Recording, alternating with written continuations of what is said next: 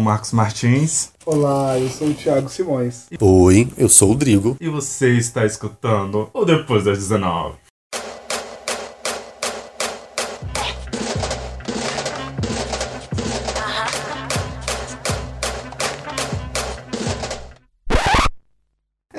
E essa semana nós temos dois convidados aqui o Thiago, que vocês já ouviram algumas vezes.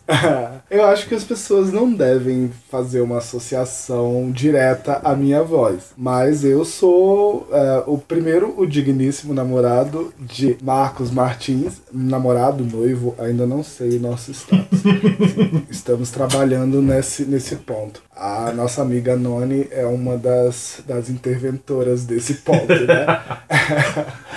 Mas, então, eu sou o Thiago Simões, sou namorado do Marcos. Hoje eu sou como a nossa geração multitarefas. Então eu faço um pouquinho de várias coisas. Não tenho uma profissão, digamos, definida nesse momento. É, e adoro fazer coisas, viver de coisas e experimentar coisas. É aquilo, né? Porque os pretinhos são foda, conseguem fazer de tudo. E também temos um outro convidado, o Drigo. O Drigo também, um outro podcaster. Olá, ouvintes do Depois das 19. Aqui é Drigo Menezes, um dos integrantes do Bichas Nerds, um podcast que nada mais é do que um aglomerado de cinco bichas de vários lugares do Brasil, falando sobre coisas do mundo nerd e do mundo LGBT. Ou do mundo não nerd e do mundo não LGBT, mas sob o ponto de vista dos nerds, mais especificamente gays, que não tem muita voz nessa cultura pop,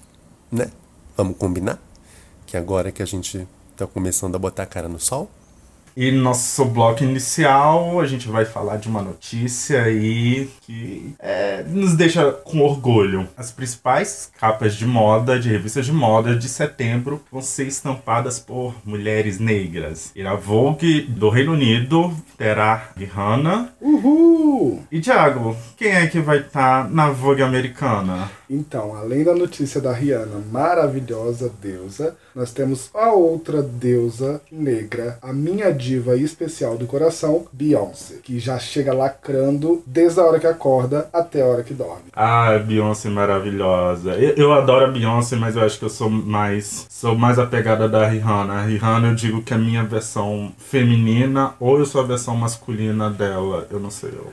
É um pouco de cada, assim. É um pouco de cada. É, junto. O Thiago que me conhece melhor, ele vai poder falar melhor sobre mim. Só não vai falar meus segredos, que nem a gente revelou um, um segredo do, do Luiz no programa passado. Não, eu não, eu não, não revelo segredos. Só o fato de que ele tá me enrolando há dois anos. Ah, mas, olha! É, isso não é segredo para ninguém, todo mundo já sabe. Que absurdo, absurdo! Olha, isso aí vai voltar, vai voltar de novo esse Casa Mar Marcos, olha, já, já me persegue. Não, não vamos polemizar hoje não. Hoje não. hoje vamos, não. Vamos se ater à nossa pauta. Mas só para quem não tem ideia da importância dessas mulheres estarem estampando a capa de setembro, as capas de setembro das revistas moda são muito importantes porque elas são a passagem de coleções. Faz uma retrospectiva da coleção passada e vai apresentar as próximas coleções como se fosse o fim de ano das revistas de moda. É realmente onde fecha as coisas, né? E também a gente não pode deixar de contar com o fator representatividade. É complicado crescer sem referências. E, gente, a gente sabe a importância de ter essas mulheres hoje, todas destaque das principais revistas mundiais. E isso, assim, não é uma esmola, não. É um lugar que a gente deve ocupar Sim. Mas não é os parabéns para a revista. Exatamente. Inclusive, o parabéns ele se estende porque a Beyoncé simplesmente escolheu um fotógrafo negro o Tyler Mitchell para compor as fotos. Não, um, e o moleque tem 23 anos, assim. Só é 23 foda. anos. E a, e a Beyoncé viu o mérito do cara, sabe que o cara é foda e, tipo, eu vou te trazer o nível que alcançou assim dessa mulher, que é, finalmente pode falar, vai definir o que, que ela quer para a carreira. Ela que definiu o que, que ela queria que fosse na matéria dela. Então foi ela que definiu o fotógrafo, foi ela que definiu como é que vai ser a entrevista. E essa mulher tem poder, sabe? Eu fico pensando é aquilo que talvez se a Nina Simone não tivesse sido tão rechaçada, Exato. sabe? Quem teria sido ela? Onde ela teria chegado? Porque a gente conhece a história de superação da Nina Simone e a gente admira e fala, putz, ela é foda. Agora, muitos espaços foram negados, né? Como foram negados também para Grace Jones, como foi negado para Tina Turner e tantas outras que mulheres negras que poderiam ter ido muito mais além, sabe? Detentoras de um talento incrível e que tiveram espaços negados. Mas mais importante do que ficar relembrando os espaços negados é exaltar o poder dessas mulheres que hoje se impõem e chegam e ocupam os espaços os nossos espaços. E nós validamos essa ocupação. É o povo negro que valida essa ocupação. Além dessas capas, ainda tem Lupita Nyong em edição de setembro. Tem Tiffany Haddish, tudo em, nas edições de setembro. Se eu não me engano, são 12 ou 15 é, mulheres negras nas principais revistas americanas e mundiais que estão estampando as edições de setembro. Parabéns para elas e eu sinto que isso é um pouco conquista nossa, assim. É lindo, é lindo. Eu sinto que também é, um, é meu, parte. assim. É. é um sentimento muito bom. E atenção, notícia de última hora. Saiu recentemente a condenação da professora de dança e dançarina Babi Querino. Babi foi acusada por uma série de roubos que ocorreram na região de Santa Amaro, zona sul de São Paulo, em setembro de 2017. Mesmo tendo fotos e vídeos entregues provando que ela não estava na região, o juiz desconsiderou todas as provas de defesa. Inclusive, desconsiderou as falas das testemunhas que disseram estar com ela no momento do ocorrido. Nós vemos mais uma vez como o racismo opera através da mão do Estado por esse racismo institucional.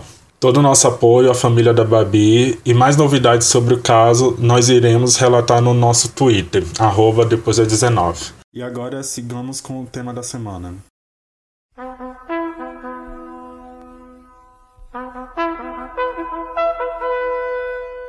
No bloco principal de hoje nós iremos falar sobre uma queridinha do momento, a série Pose. Live, Work, Pose. The category is Live, Work,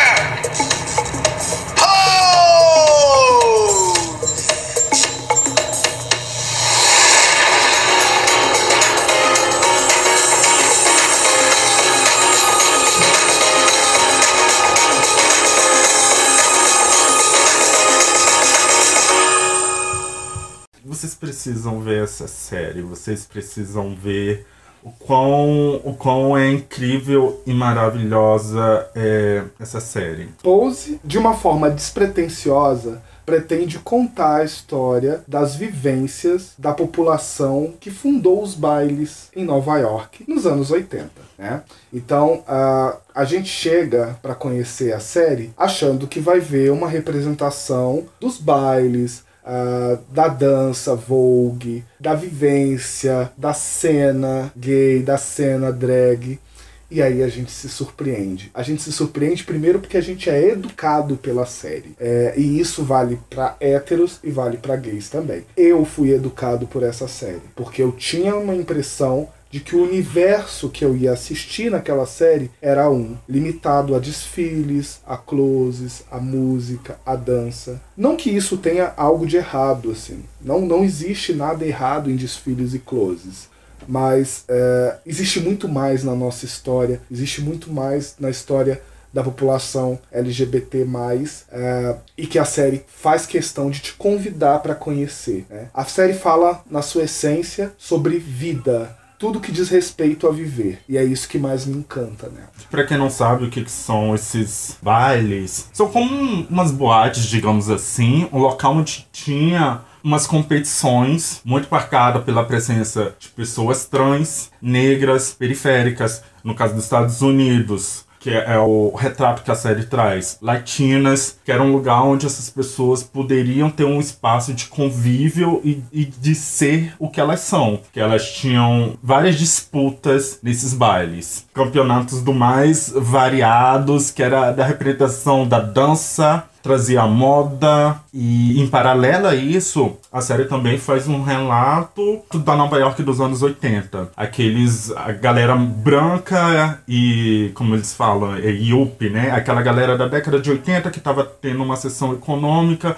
brancos engomadinhos, apresenta o atual presidente americano, bem porra louca na série, é até feito por o, o cara que fazia Dawson's Creek. Então ele, ao mesmo tempo que mostra os bailes, faz esse outro paralelo desse outro universo que em alguns momentos a série choca. Exato. Eu acho que, primeiramente, todas as gays, negras ou não, mas principalmente negras, todas as trans, principalmente as negras, toda pessoa periférica, toda pessoa marginalizada vai se identificar com Pose.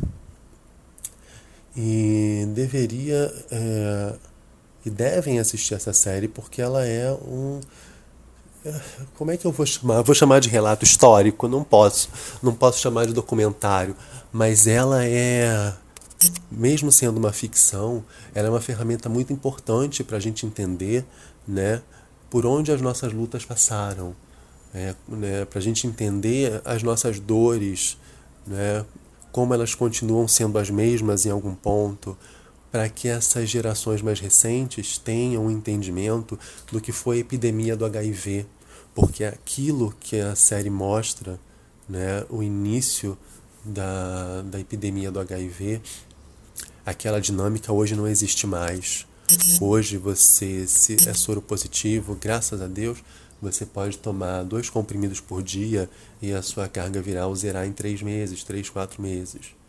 Naquela época as pessoas morriam como moscas, dizem, né? E a gente vê, a gente sabe disso. Eu tenho quase 40 anos. E eh, quando criança eu via isso na televisão muito forte. Eu tenho imagem do Cazuza na capa da Veja. Mas é, é, é, um, é um é uma ferramenta, é um elemento muito importante para que a gente tenha uma compreensão melhor do nosso mundo, da luta que vem sendo travada até então e do quanto a gente precisa permanecer forte para continuar lutando, né? E para a gente ver que a gente pode construir coisas né? mesmo depois de um passado, de uma história de rejeição, de uma história de, de baixa autoestima, que a gente pode reencontrar a família fora de casa. E, e, até como o Drico havia comentado, em certos momentos ele também faz o um relato sobre a experiência do, do HIV nessa época, né? Ela traz também HIV, estava começando a, a surgir, a explosão do, do HIV, principalmente na comunidade LGBT, como é que acontecia, o que, que acontecia é, naqueles espaços com aquelas pessoas na representação que a série dá, né? Exato. É, como a série fala sobre vida, como, como o universo dos bailes é, diz respeito a viver, então sim, a série aborda a, a rejeição, é, o espaço de acolhimento, aborda o preconceito, o racismo, a, a homofobia, aborda o medo, aborda o racismo, sim, mas não transformando os personagens em vítimas, mas como protagonistas. E isso é muito legal, porque você vê uma outra perspectiva sobre a rejeição que é a perspectiva do acolhimento e quem promove o acolhimento, né? É uma, uma, uma criança é, como eles, eles tratam as pessoas que chegam às casas.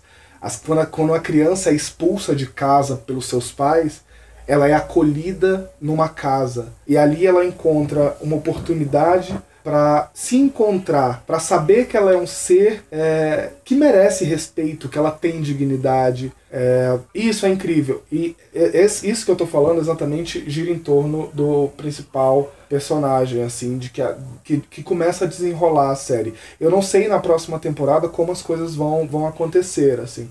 É, a forma como foi contada, conhecendo um pouco do Ryan, eu acho que ele vai contar de uma outra forma a segunda temporada, abordando os mesmos temas, tratando os personagens da mesma forma e com a mesma importância, mas usando um outro personagem como guia. E nessa, nessa primeira temporada, que fecha belíssimamente. O Damon é o, o condutor. E é magnífico, gente. É magnífico. O Ryan Murphy, no, que é o, é o produtor, da, o produtor da, da série. Uma coisa muito interessante, assim, que eu me, me pego questionando, pensando, assim. Tem uma participação na série, na própria criação da série, tem participação de pessoas trans, pessoas negras, pessoas que participaram dos bailes foram contratadas para ocupar papel de supervisores durante a série e até papel de roteiristas. Eu fico pensando a, a relevância disso. Então, eu acho isso de extrema importância. Primeiro porque se conta uma história de uma forma muito verdadeira. Né? A, a, série ela não tem o objetivo de ser uma série documental, é, mas ela se aproxima ao máximo da realidade ao trazer esses protagonistas da cena que foi montada na década de 80. Então, é, faz parte sim da construção do elenco da série, é, pessoas trans, mulheres, é, homens e mulheres trans, latinos, negros, hispânicos, de toda a, a variedade, mas ela também traz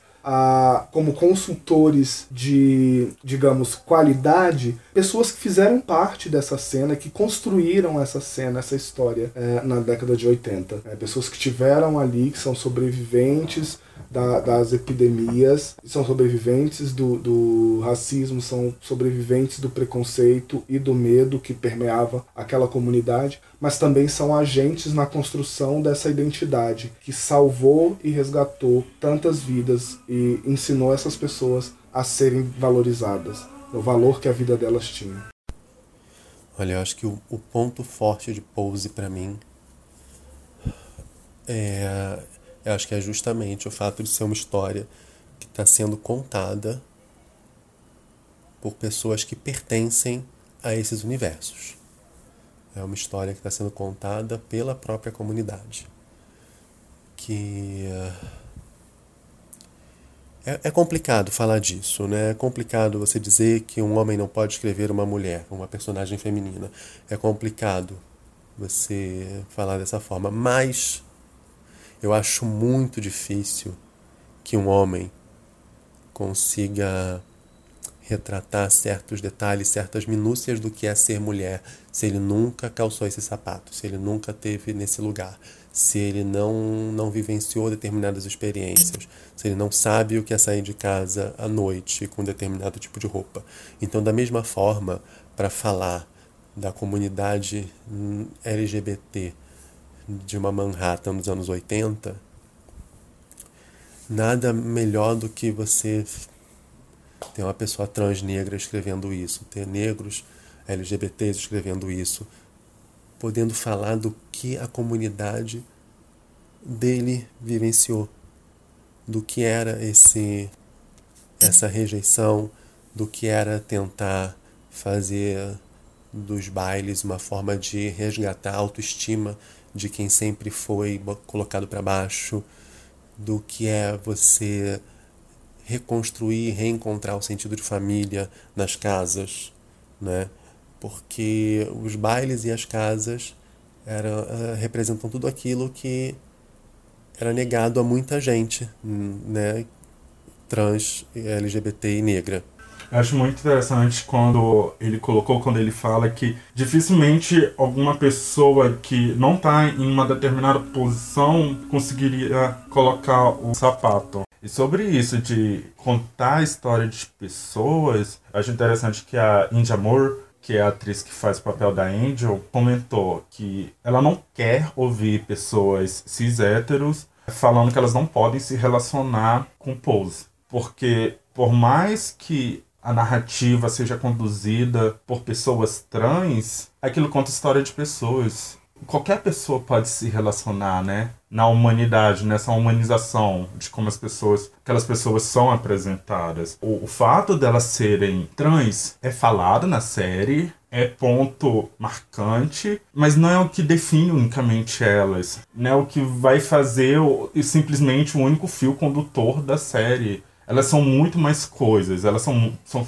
são pessoas muito mais complexas. Todas aquelas pessoas, até as, as pessoas héteras, as pessoas cis que são apresentadas na série, elas são complexas. E isso é um ponto tão, tão significativo da maneira como a série aborda todos os personagens que eu não achei que fossem desenvolver vários daqueles personagens. O próprio personagem que é o que inicia a série, eu achei que ele não fosse ter um desenvolvimento. O Damon começa, é um menino negro, jovem, que é expulso de casa, que tem toda uma relação com a dança ali, e por isso que ele vai para os bailes. E eu achei que ele ia morrer ali, mas ao longo da série ele ainda tem um desenvolvimento, ele traz outras questões que eu achei, cara, que bonito a série. Nós vamos dar espaço para todo mundo. A gente claramente tem um elenco principal. A gente sabe que a Blanca é a personagem principal. É a personagem principal, mas a minha favorita é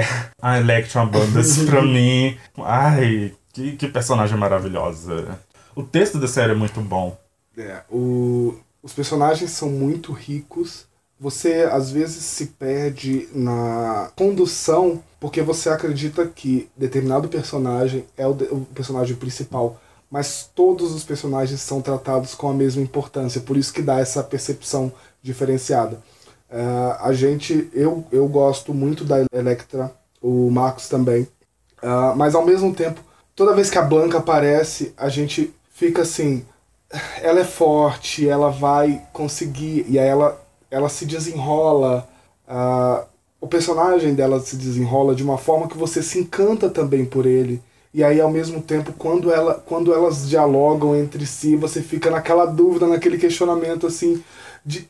Ah, mas assim, por que, que as duas estão tendo a mesma importância? E eu não sei se isso é uma estratégia do, do diretor ou da diretora, que, aliás, ninguém aqui falou ainda, Janet Mock, primeira diretora negra trans em uma série grande, né? Maravilhosa. Ela é também podcaster aqui fazendo jabá, a gente escutem o programa dela. Ela é, essa mulher é tipo é best-seller nos Estados Unidos. Ela tem um, um trabalho assim muito significativo.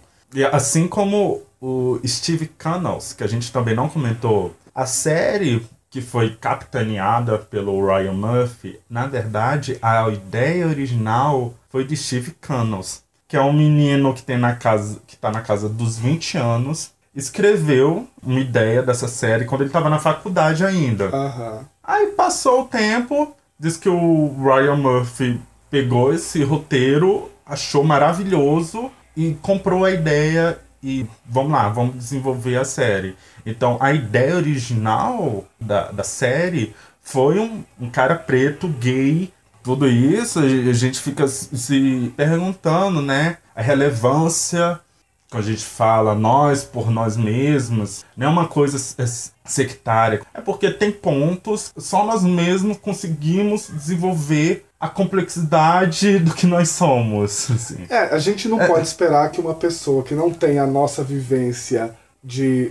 de é uma nossa vivência, enfim. Seja lá qual for. Que, seja lá qual for, que ela vá contar a nossa história melhor do que a gente. Então, assim, é óbvio Exato. que para que, pra que a história seja contada o mais próximo da verdade, e aí quando eu digo verdade é entendendo que existem verdades, existe a minha verdade, a sua verdade e a nossa verdade, né? mas que o mais próximo dessa, dessa verdade tátil, real, que pode ser, é quando a, a gente conta essa história quando eu conto a minha história, quando você ouve a minha história e quando você conta ela de volta para mim, é isso que constrói a nossa verdade. Nada impede de que quem está nos espaços, principalmente hegemônicos, pessoas brancas, isso não impede de pessoas brancas desenvolverem, criarem personagens negros. É o que a gente está falando, e no caso também de pessoas sim é, criarem personagens trans. Mas é, é necessário ter um, um aprofundamento sobre aquele personagem a que você está se propondo a escrever, aquele outro. Por isso que a pessoa tem que se desdobrar, a pessoa tem que se escutar o outro se ela está se propondo a escrever sobre um outro. É, o nome disso é responsabilidade. É, o, mi é. é o mínimo. Responsabilidade. Então, assim, se você ocupa um espaço, você é branco e você ocupa um espaço de destaque, você está se propondo a escrever sobre pessoas negras, se responsabilize pelo que você vai escrever, sabe? Convida uma pessoa e escuta essa pessoa. Pratique a escuta. Né? quem sabe você vai construir melhor esse personagem. Mas também, se você não conseguir construir um personagem que a maioria das pessoas consiga se identificar, seja humilde o suficiente para falar assim: eu não tinha intenção de exemplificar a verdade absoluta. Essa é a minha verdade. Se responsabilize. Não determine. Não diga que aquilo ali é o preto. É, não diga que aquilo ali é o trans. Não diga que aquilo ali é a mulher. Conte a sua verdade sobre esses personagens, sim, porque todos nós queremos ver esses personagens nos espaços. Mas se a sua história não for tão aceita, se responsabilize. Aceite a crítica. Aceite ser pontuado, principalmente se você não ouviu um homem, uma mulher, um trans, negros. Se você não ouviu ninguém e você está se propondo a falar, aceite essa responsabilidade. Não adianta botar a, a, a culpa no, no, na carteirinha e esconder no bolso, não. A gente vai atrás. É, a gente vai atrás, a gente está observando, a gente não vai ficar mais calado. Eu já assisti um vídeo da youtuber Ana Paula Chongani, que ela fez pro canal do Drazo Varela, que ela fala. Quando ela fala que ela é negra, que ela fala assim: ninguém pode me definir apenas eu posso me definir. Então, quando eu falo eu sou negra, ela está se definindo. Mas ninguém pode chegar e falar, ah, aquela negra. Porque a partir do momento que uma outra pessoa coloca ela como ela, ah, aquela negra, já vem toda uma carga de estereótipos, de delimitações que você impõe só do, do ato de nomear até então, porque você traz as suas cargas. Então, se eu trago as minhas cargas e eu estou denominando você, eu estou determinando com as minhas cargas quem é você. E isso não é justo. Exato. Já está passando pelo olhar do outro, né? Pelo, pelo, por esse filtro. Então essa, essa série tem esse papel muito importante de trazer a realidade, a, essa visão das próprias pessoas trans porque as pessoas trans estão participando ali da série. A Janet Mock até falou numa entrevista para Vanity Fair que o Ryan Murphy ele só emprestou o nome dele, que ele sabe que o nome dele carrega uma significância. Pô, é o cara que criou Nip Tuck, Glee. Então é um, é um daqueles showrunners que fala do nível da a Shonda Rhimes só pelo nome do criador da série. Ela falou que ele deu carta aberta, olha, vocês que vão desenvolver. Tanto que ela até fala sobre querer dar um ar de Sex and the City pra, pra cena do, dos balls da década de 80. Hum. O, o Rodrigo comentou, né, sobre esse paralelo que ele faz com Carrie Diaries. E assim, tem uma coisa que eu queria observar, que talvez muitas pessoas não tenham assistido essa outra série que eu vou comentar, mas eu não consigo assistir Pose sem pensar em Carrie Diaries. Carrie Diaries é a, a, série que contava a história da adolescência da Carrie de Sex and the City. E ela se passa nos anos 80. A Carrie mora no subúrbio, mas ela começa a ser encantada por Manhattan. E ela vai trabalhar numa revista que agora eu não me lembro, mas é uma revista famosa norte-americana. Talvez a Time. Enfim, ela consegue um estágio. E a chefe dela é a Larissa Laughlin, que é interpretada pela Freema Agman, que é a Amanita de Sense8, que é uma mulher do mundo da moda, do mundo fashion, que com certeza Larissa frequentava os bailes e com certeza numa das escapadas da Carrie, a Larissa levou a Carrie para um dos bailes, porque assim eu vejo que as séries se comunicam de alguma forma, com certeza, porque são da mesma época, mas eu não vejo possibilidade da Carrie adolescente não tendo dado uma escapada com a chefe, que era assim, entre aspas, porra louca, uma negra super empoderada, super poderosa do mundo do mercado editorial, ligada à moda e tal, e ela com certeza deve ter feito uma capa na, na, na, minha, na minha fanfic pessoal, com certeza a Larissa fez uma capa inspirada no, nos bailes com aquelas mulheres daquelas casas maravilhosas, com aquelas transbabadeiras daquelas casas, da casa extravaganza, sabe? Eu, eu imagino um crossover das duas séries. E assim, Carrie Diaries é meu guilty pleasure. A série já foi cancelada, mas eu achava muito fofa porque eu tenho uma relação doida com Sex and the City. Então, assim, quem já viu as duas séries, eu não sei se sente uma comunicação. Mas quem ainda não viu, dá uma olhada e tenta ficar imaginando essas personagens circulando naquele, naquele mundo fantástico dos bailes. Eu confesso que quando eu vi o nome do, do, do Ryan no, no escopo da série, eu pensei muito em Glee, porque é, eu sou uma pessoa educada musicalmente, foi obrigado na minha infância a me educar musicalmente, e eu gosto muito de música. E eu assisti a Glee, inicialmente pelas músicas, depois pelos personagens, depois ficou chato, mas pelas músicas.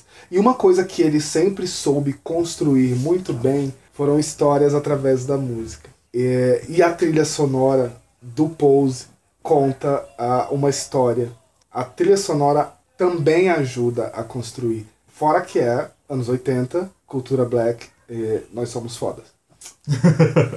Num dos episódios, que é o personagem do, do Prey, que, que é o que apresenta os bailes, tem uma parte que tá ele e a Blanca cantando pro namorado dele, que tá debilitado, estágio avançado do HIV, e a música vai contando sobre toda aquela situação de estarem juntos, assim como tem um episódio em que a Blanca está reunida com a família dela, que é como eles chamam, né, uhum. as casas. Então nesse episódio, quando a Blanca está reunida com a família dela, começa a contar uma música de, de família, nós estamos juntos. E você vê como a, a série usa da música para contar a sua própria história. E assim, falando de Blanca, ao longo que a série vai desenvolvendo, você vê o trabalho daquela mulher, no que, que ela acredita, no que, que ela tá fazendo ali. No entanto, que tem um momento que ela tem um, um choque com a elétrica, porque tem um debate sobre comunidade LGBT. Sim, sim essa questão da, da idade, das queens mais velhas, uh, isso, isso é tudo muito bem retratado e existe sim um respeito na série, tá? E, e na vida real também. Uh, ou pelo menos deveria continuar existindo, como existia na década de 80. Mas assim, elas têm uh, um embate, a Electra é bem rígida e a Blanca é uma, é uma, uma personagem que é afável, ela quer levar aquela mensagem que ela acredita do acolhimento para os jovens. E por isso ela funda a casa dela e ela começa a, a ela deixa a casa da Electra, ela funda a própria casa e, é, e tudo que ela quer é respeito. Ela não quer luxo, ela não quer glamour, ela não quer posição social, tudo isso que as casas poderiam trazer para ela. Ela quer transformar vidas. E isso é muito legal, porque você consegue enxergar que aquele personagem realmente acredita naqueles princípios, ela tem aqueles valores. E é um conflito porque são valores que, que são valores familiares, mas eles não segregam. Eles não segregam a Queen que não consegue uma ocupação e tem que se prostituir para sobreviver. Ela só cuida para que ela se proteja, para que ela não caia em ciladas. Ela não quer nem discutir isso. Ela não quer tipo, discutir. É porque ela sabe a realidade do que aquela mulher passa. Sabe? Exato, é, é, o que é oferecido para é, ela. Então, isso. assim. E a personagem constrói essa narrativa dizendo: Nós somos uma família, nós te acolhemos. Independente do, das escolhas que você faça. Se proteja, se cuide. Tome, essa, tome esse caminho para que você não sofra. Mas em nenhum momento ela rejeita sabe? Os, os, os seus filhos, que são os, as pessoas, as crianças que se aproximam dela, né? Você vê ela se dedicando a Angel da mesma forma que ela se dedica ao, ao Damon, é, ou a Rick, que entra no, depois, é, em determinado momento na série, como o namorado do Damon, a partir de uma construção é, que também é muito interessante. É, existe amor sem julgamento. E isso é muito, muito bacana. Ah, e só para deixar claro, nós somos três, três bichas pretas e infelizmente iríamos ter uma convidada trans, só que ela não terminou de assistir a série, ela não pôde participar. É o nosso ponto de vista, mas pelo que a gente pode ver no dos textos que a gente encontra da internet, eu vi textos da May Rude que escreve como a série sabe retratar muito bem a vivência trans porque a importância dessa afetividade, desse coletivo, da gente saber acolher. A May Road fala que um, um ponto que fez ela chorar é como a série retratou a experiência da cirurgia de transgenitalização. Hum. De como a série foi humana, de como a série quebrou paradigmas de como normalmente é apresentado esse processo. Isso acontece o tempo todo na série. Eu lembro que todos os episódios assisti junto com o Thiago e quase todos a gente chorou assim, porque é muito mono. A gente se via ali na série, a gente via aquele acolhimento, coisa de coração mesmo. E a gente vendo a galera preta nas séries, muita gente preta, assim, a gente vê a influência nos bailes de mulheres pretas, porque vamos lembrar, o fato de uma pessoa, de a mulher ser trans, não anula o fato dela ser mulher. Então, se elas estão lá participando, elas influenciaram também aquela cultura. Essa cultura que a gente coloca como cultura LGBT hoje em dia, que tem gay que fica achando que inventou a roda e desmerece, são misóginos. Meu filho, assim, boa parte do que você tá vivendo, do que você tá aí celebrando, foi influência de mulheres. Se toca, assim. É algumas coisas precisam ser pontuadas. A primeira delas, não a mais importante, claro, mas a primeira delas é que eu não chorei, não. Isso é mentira dele. Ah, tá. tá, gente, eu confesso, eu choro muito. É, eu choro quando a coisa é boa e me emociona assim. A segunda, assim, uma outra coisa que eu gostaria de pontuar é que é, o que nós estamos relatando aqui é justamente o nosso ponto. É a nossa percepção através das nossas experiências, através do nosso filtro. Uma pessoa seja homem, mulher, trans, que assistir a série pode encontrar uma série de problemas que nós não enxergamos.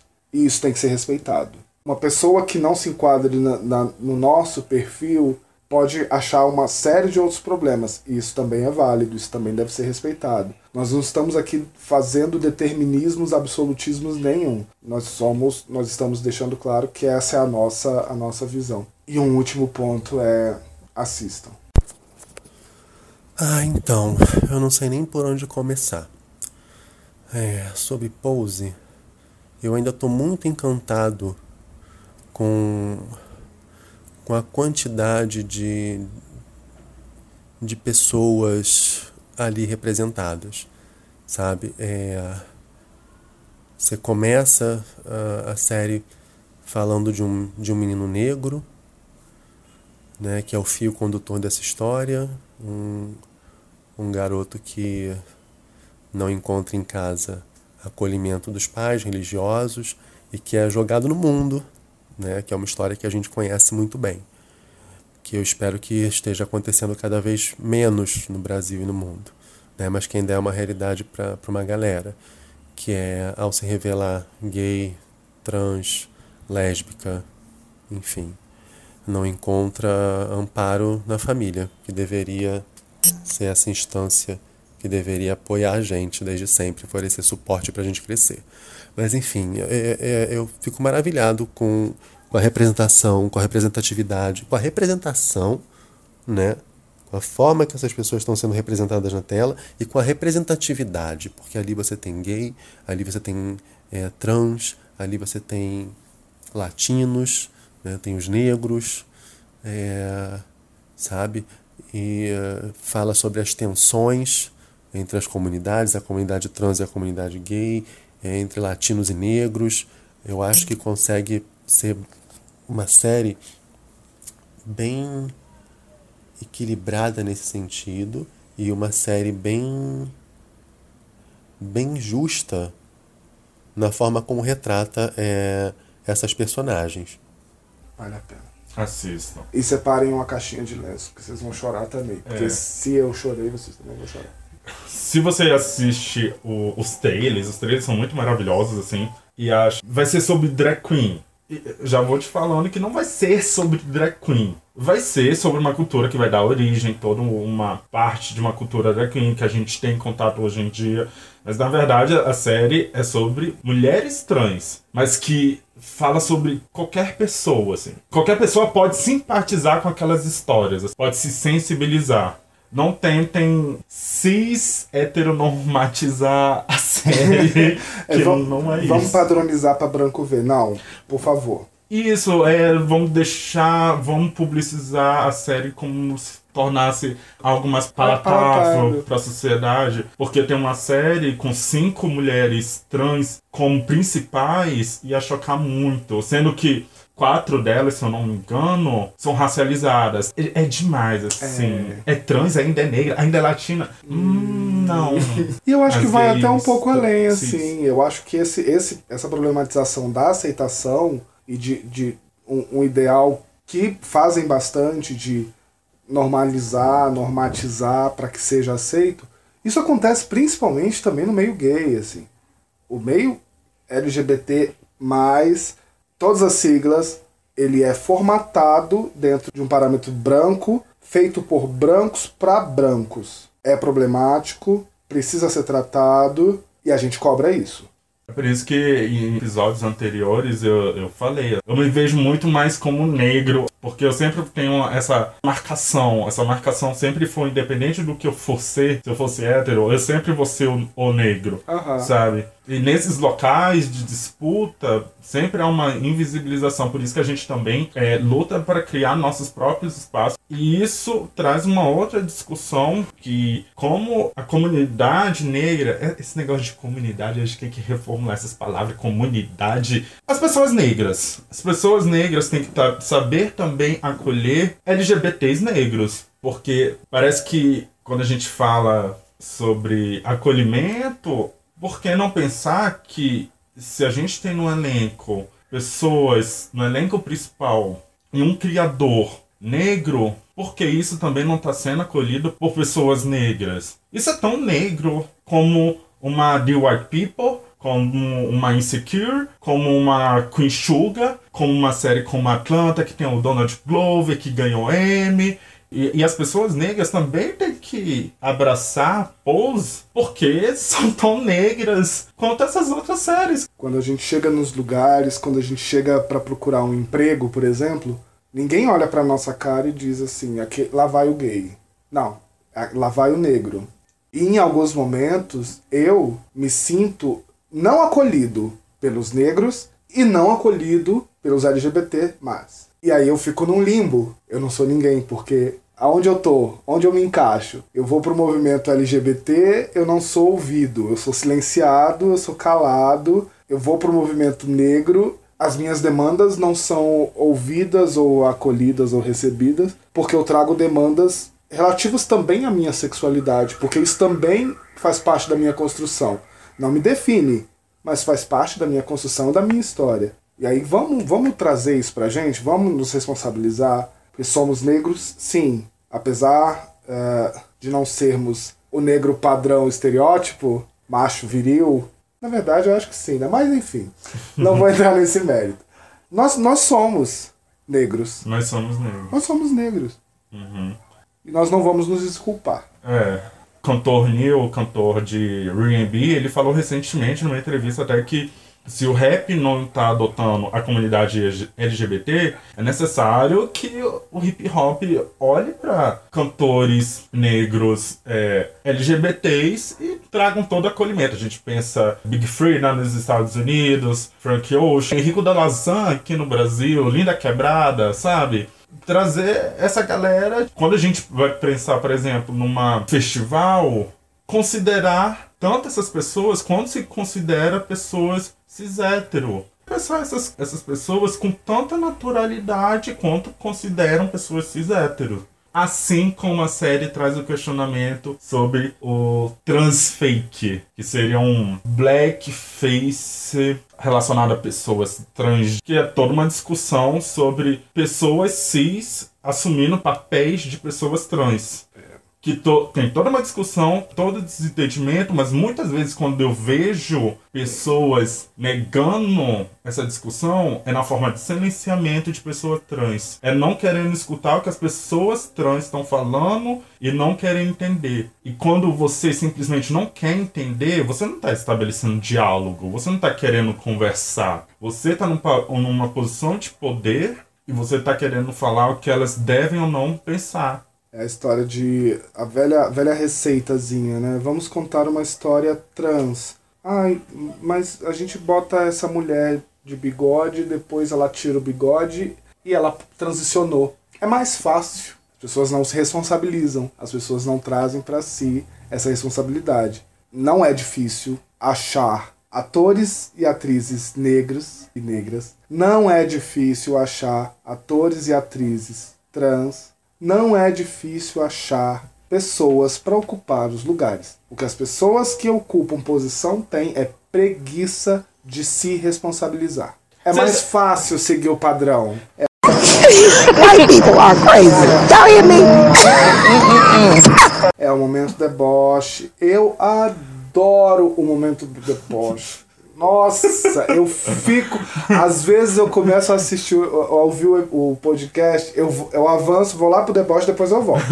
Confesso. Porque é o momento de se soltar. E o momento de deboche é justamente isso que a gente está falando. A preguiça de pessoas que estão em locais de poder, pessoas brancas, que não têm trabalho de procurar pessoas negras. No caso também de pessoas cis, que tem preguiça de pessoas trans, e vem falar desculpa que, tipo, ai, não tem, não tem, não consegui achar. Assim. Mas aí eu, eu chego com uma conclusão, sabe?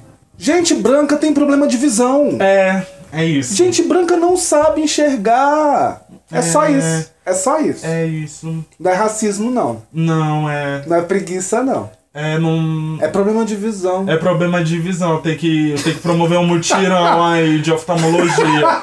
Aqueles caminhões que tinham aqui em Brasília, Isso. caminhão de oftalmologia. É, a, a ação global, ao invés de subir o morro, ele vai descer pro asfalto para tratar os brancos. Boa! Nossa, boa sugestão. Pronto. Fazer isso. Pronto, aí tá, tá solucionado o problema de criar papéis, achar pessoas, é, atores que. atores, economistas. A gente teve no, no nosso programa sobre Dia da Mulher Negra e Dia da Mulher Africana, a gente trouxe uma porrada de mulheres, mais de 20 mulheres, e a gente viu que tinha diferentes diferentes qualificações profissionais daquelas mulheres. É, a gente trouxe uma economista. Quando é que a gente vê uma mulher negra economista? Não. É Miriam Leitão. É, Miriam Só Leitão. tem ela, só tem ela. É, só tem Nossa. Tem um, tem um podcast aí que é progressista, da galera comunista, revolucionária. Essa galera, na verdade, desse podcast é mais reformista. Aí me faz um episódio sobre decolonialismo e convida um cara branco.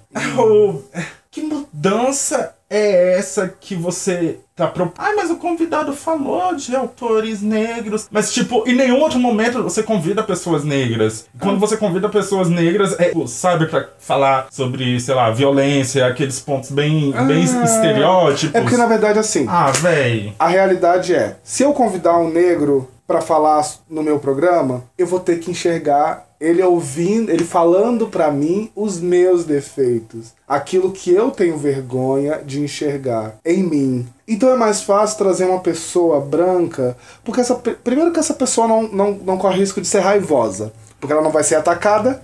Qualquer merda que eu disser, ela não vai retrucar. Então eu posso destilar todas as merdas do mundo que ela vai ter toda a paciência para me corrigir, mesmo sabendo que eu coloquei na minha pauta merdas para polemizar. Porque sim, gente, eles fazem, tá? Eles fazem de propósito, que é para irritar a gente, que é para desestabilizar a gente, que é para que a gente fique visto como o raivoso, a raivosa. Lá vai a bicha preta barraqueira, porque aí nessa hora nós somos as bichas pretas barraqueiras. Nessa hora sim. Porque é a hora que a gente levanta a voz e fala assim: opa, aqui não. Aí a gente é barraqueiro. Mas é exatamente isso. É, Eles isso. preferem não chamar os pretos, por quê? O branco vai passar o pano. Vai passar o pano. Vai passar o pano. Vai fazer então aquela posso, crítica leve, sabe? Eu posso de propósito falar um monte de merda que eu não vou pagar por isso. E depois, se uma parcela do meu público se se sentir ofendido, Aí eu vou lá, espero entrar nos Trend Tops. Hum. E depois de uma semana eu solto uma notinha lá no Twitter com duas linhas dizendo assim: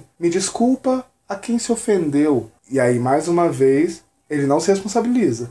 Porque ele não pede desculpas pelo que ele fez. Ele pede desculpas por você ter se ofendido. Blog de cultura pop aconteceu isso. E é por isso que também é importante a gente criar nossas próprias oportunidades, é por isso que a gente vai criando nossos próprios meios, nossos próprios espaços, e a gente tem que começar, começar não, a gente sempre se apoiou, mas pensar isso mais firmemente e nos apoiarmos cada vez mais, porque assim, ficar esperando, dependendo. Cara, 518 anos, a galera não se tocou, você acha que vai se tocar amanhã? É. Assim, né? E a gente constrói esses espaços é falando sim sobre racismo, é falando sim sobre música negra, é falando sim sobre ocupação dos espaços públicos que eram ocupados por negros, é falando sim sobre a nossa história, sobre as nossas vivências, sobre os nossos afetos, sobre os nossos problemas. Assim a gente ocupa nossos espaços, a gente cria as oportunidades de nos apoiar. E é isso, gente. É, assistam Pose Tá na sua primeira temporada, já tá confirmada pra segunda. Para entrar em contato com Depois da 19, você envia e-mail para contato ponto depois das 19, 19 em numeral, arroba gmail.com. Tiago, se despeça agora. Ai, gente, eu tô muito feliz de estar tá vivendo esse momento aqui. Sou um super fã do podcast, fiquei muito feliz com o convite, apesar de saber que vou botar papo. Mentira! Tô brincando, tô brincando. Ai, péssimo esse homem. Não, eu sei, eu sei que uh, o, o Marcos já tinha fala, comentado comigo que quando fosse falar sobre o, o Pose, é, ele ia me chamar para falar, porque nós assistimos juntos e nós adoramos, mas eu não imaginei que fosse tão rápido. Mas fiquei muito feliz e fico sempre muito feliz por acompanhar todo o processo. Para entrar em contato comigo, assim, vocês podem entrar nas redes sociais do meu namorado que ele vai gerenciar tudo. Brincadeira. É... vocês podem. É... Assim, hoje eu uso basicamente o Instagram, que é Tibressa Simões, Ti, T-H-I, Bressa, B-R-E-S-S-A, Simões, S-I-M-O-E-S. É bem facinho de me achar. Eu tô por lá, me chame, a gente bate um papo, troca uma ideia. E é isso. Rodrigo também vai se despedir.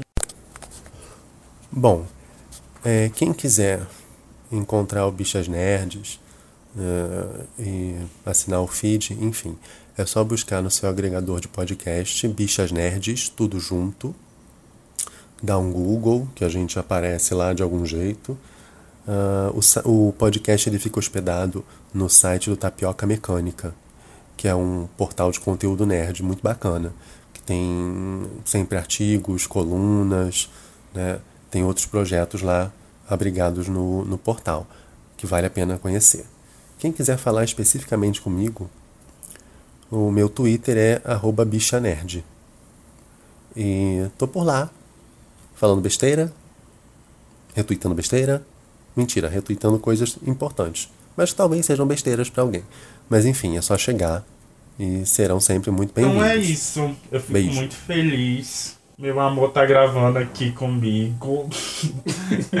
Luiz e Noni não estão participando desse programa, mas eles voltam próxima semana. E é isso, gente. Até a próxima semana. Me convide de novo. Com certeza. Beijo, tchau, tchau. Tchau.